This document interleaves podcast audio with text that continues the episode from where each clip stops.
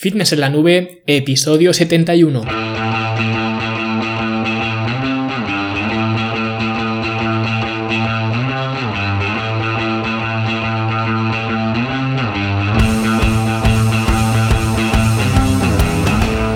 Bienvenidos a todos un viernes más aquí a vuestro podcast A Fitness en la Nube, donde hablamos de fitness, de nutrición, de entrenamiento y donde cada viernes, cada semana os traigo las técnicas, los consejos, los trucos, las herramientas y como lo queráis llamar para que construyáis un mejor físico y tengáis un estilo de vida más activo y más saludable.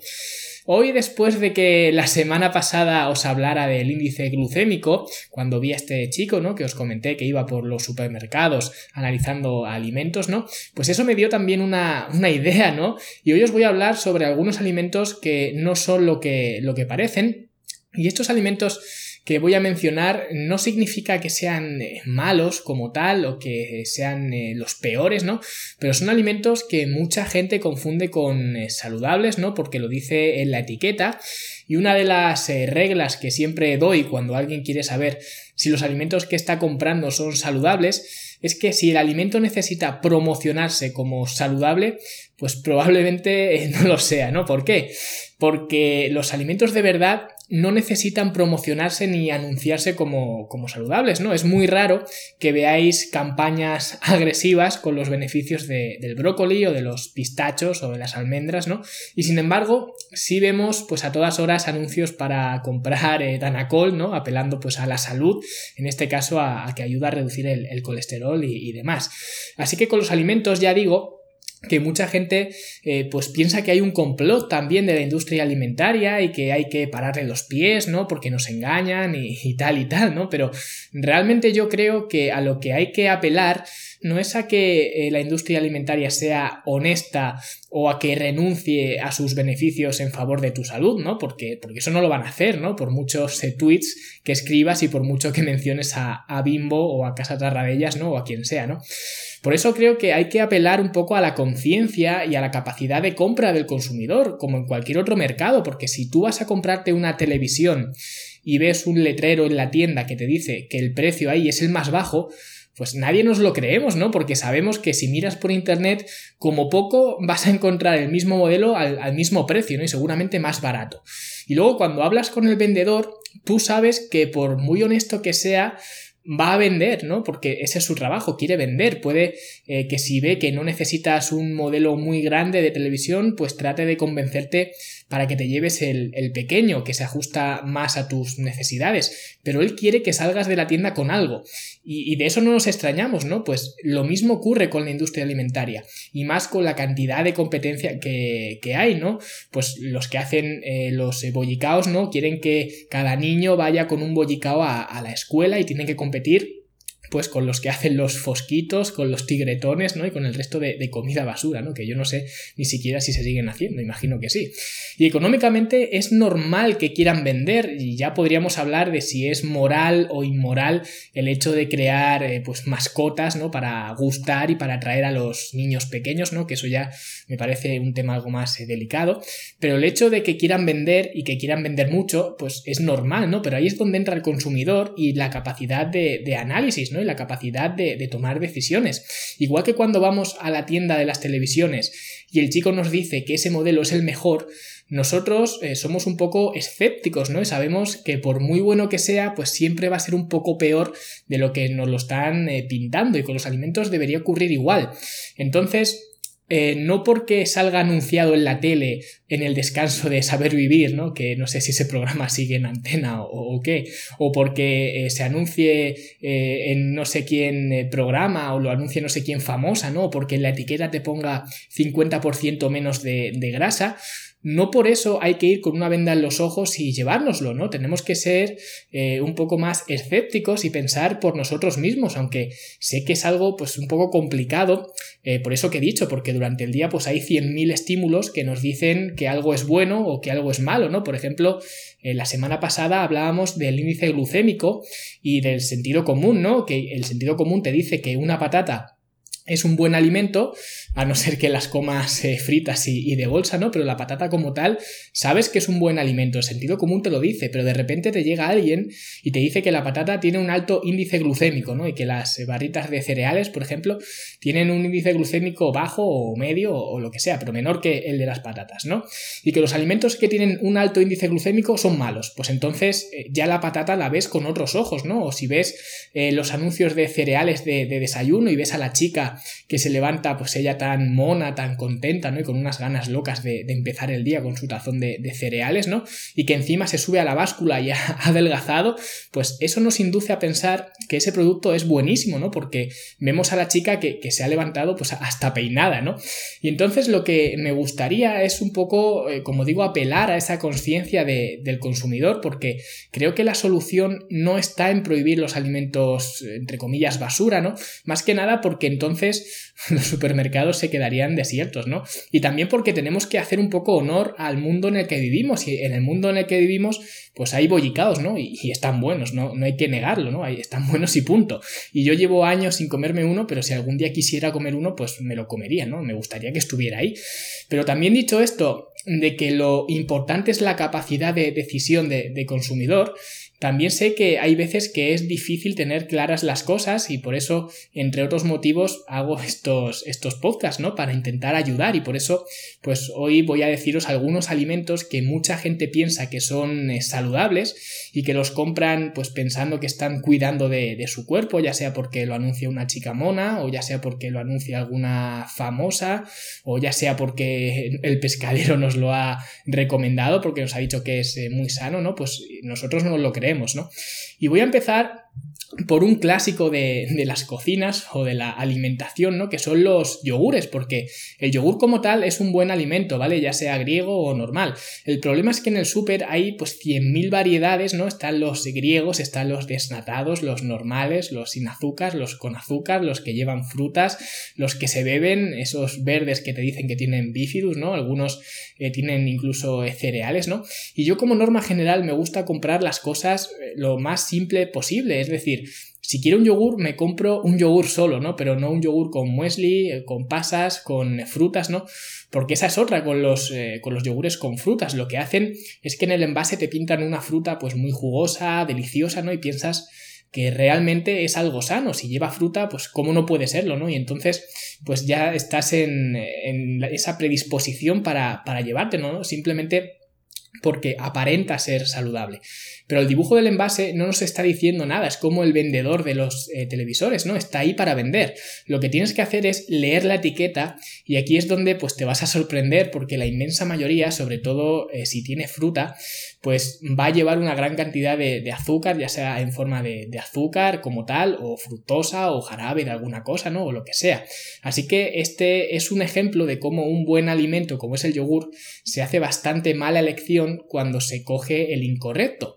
Entonces, un yogur en condiciones debería llevar, pues, eh, leche, proteínas de la leche y fermentos lácticos, y, y luego, pues, si lo coges edulcorado, pues con algún edulcorante, ¿no? Pero ya está.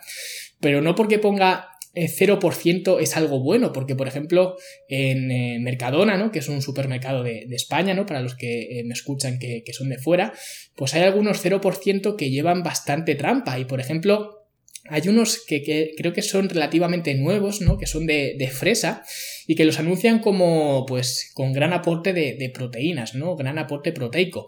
Y como todo el mundo entiende que la proteína es algo bueno, pues eh, se cogen ese, ese, yogur, ¿no? Porque se supone que es saludable, ¿no? Si tiene proteínas es que es, que es bueno.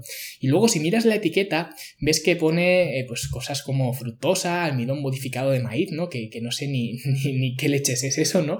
Y de hecho, pues no, intento saber qué simplemente si pone almidón y luego modificado, algo que sea modificado, pues realmente no, no me interesa mucho, ¿no? Y luego pone espesantes y otras, otras cosas más, quiero recordar.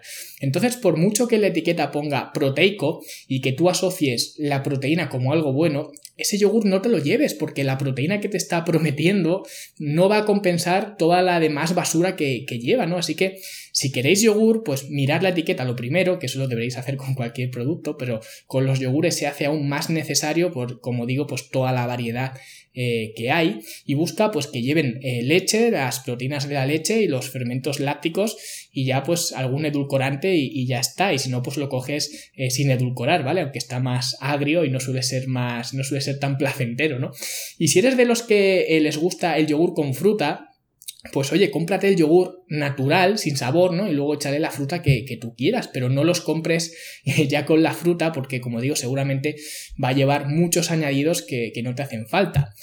Así que aclarado el tema del yogur, el siguiente alimento que engaña mucho es la pechuga de pavo. Y es que eh, yo no entiendo por qué la gente que se pone a dieta lo primero que hace es comprar estos blisters de, de, pechuga de pavo. Y aquí otra vez va a variar mucho según la marca, pero lo que yo he visto pues es bastante decepcionante, ¿no? Si lees lo que pone en la mayoría de, estos productos, ¿no? Pues tienes carne de pavo un 50-60% y como digo seguramente habrá algunas eh, marcas que tengan más, ¿no? Pero lo normal es que vaya por ahí. Y luego pues hay una retaíla de nombres que si destroza, estabilizantes, proteína de soja, fécula de patata y bueno, un montón de cosas que no sabes ni, ni lo que son, ¿no? Entonces, esta es otra prueba de que porque ponga pavo en la etiqueta y que sea rosa, no, significa que, que, sea bueno para ti.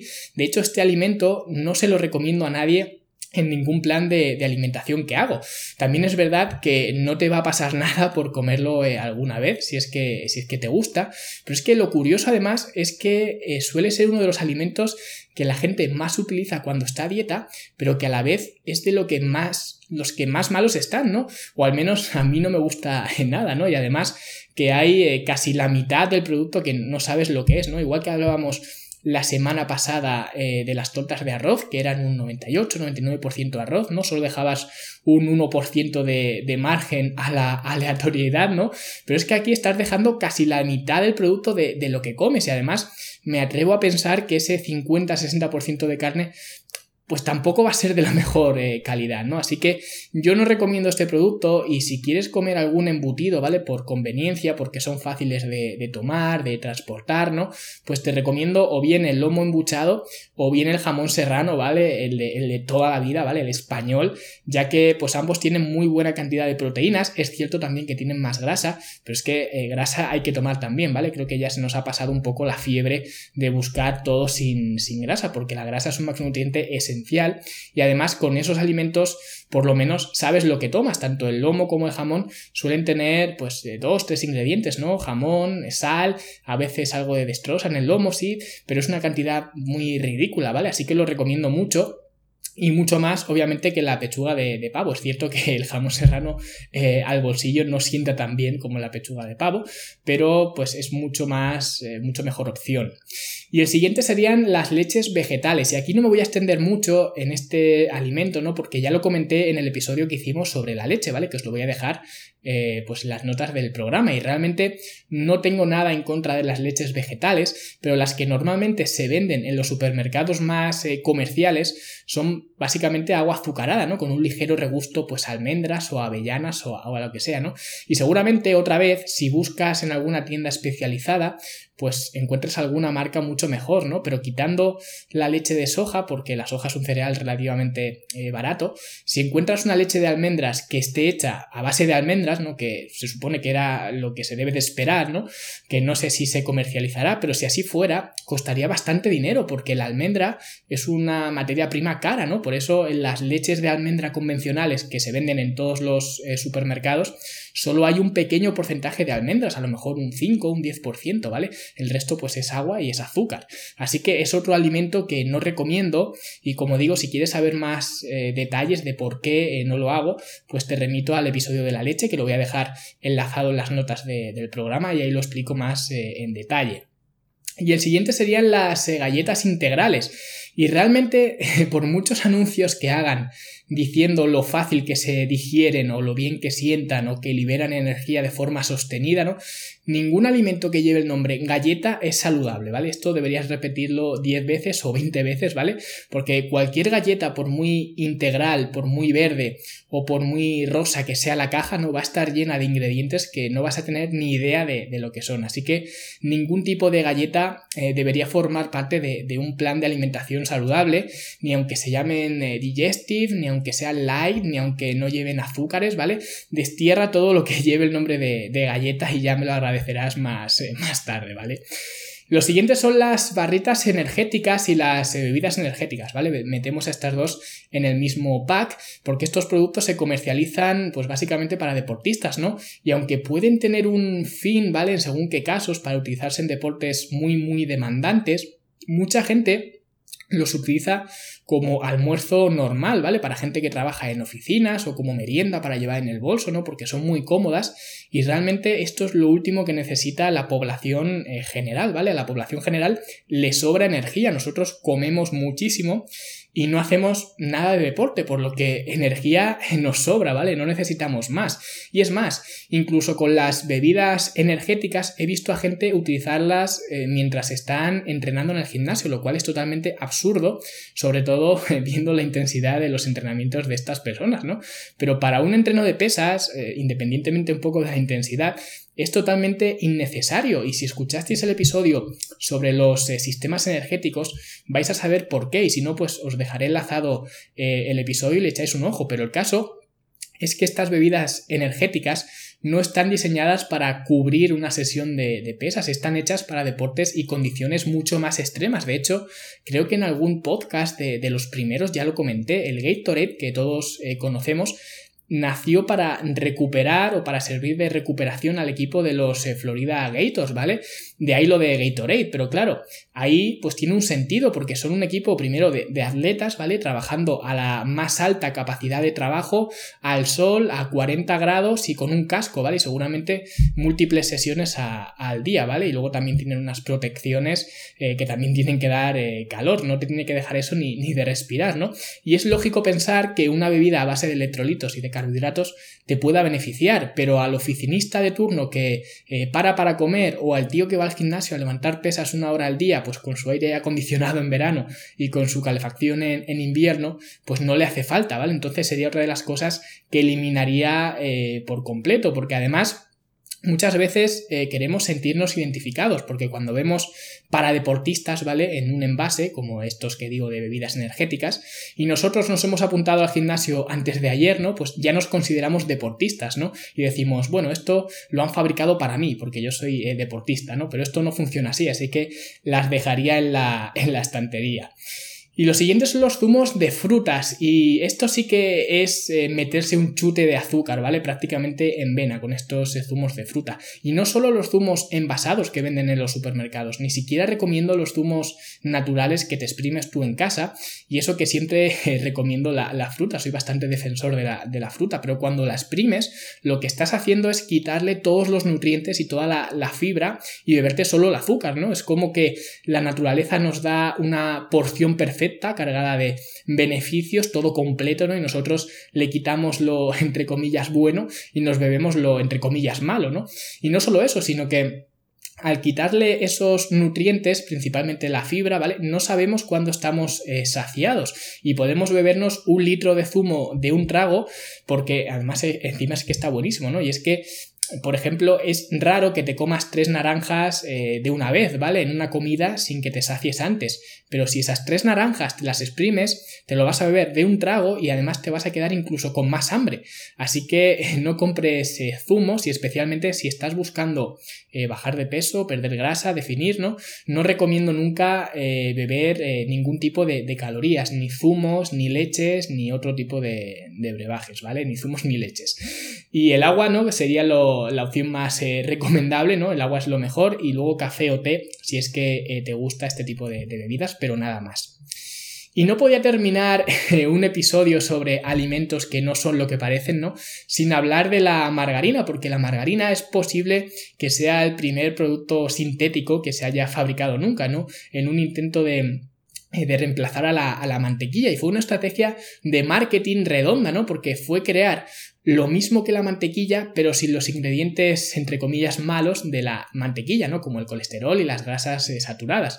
Y encima eh, se podían sustituir por ingredientes buenos, ¿no? Buenísimos, como las eh, grasas poliinsaturadas y las vitaminas, ¿no? Vitaminas podías meter ahí todo el abecedario de vitaminas, desde la A hasta la Z, ¿no? Por lo que no solo era un sustituto de la mantequilla, sino que era mejor, aunque la margarina no se puede encontrar en la naturaleza, ¿no? Pues los científicos encontraron encontraron un modo eh, ingenioso ¿no? de hacer las grasas vegetales sólidas a temperatura ambiente, porque de forma natural eh, estas grasas son líquidas, ¿no? Pero con hidrógeno pues se podía engañar a la naturaleza y así es como se crean las grasas trans, ¿no? Que seguro que, las has escuchado eh, alguna vez.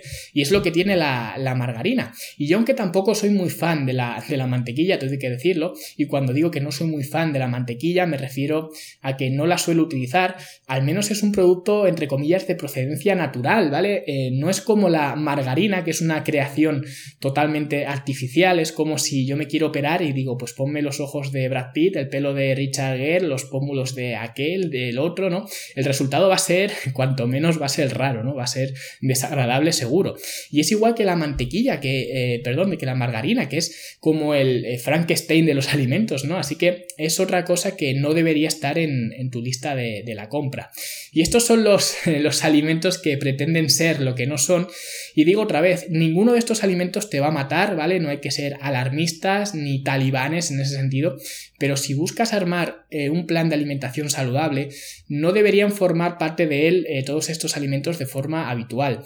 Así que espero que os haya servido de, ayuda, que no tengáis eh, más dudas cuando vayáis al súper y si se os ocurre algún otro alimento de estos enmascarados, ¿no? Pues dejadlo por aquí abajo en los comentarios, en un comentario de iBox, en un comentario en el blog o, donde queráis. Y si queréis contactar conmigo para cualquier cosa, pues fitnessenlanube.com barra contacto y ahí podéis comentarme lo que, lo que queráis. Y nada más, no olvidéis dejar valoración de 5 estrellas en iTunes, vuestro me gusta en iBox y nosotros nos vemos como siempre en los siguientes episodios. ¡Hasta luego!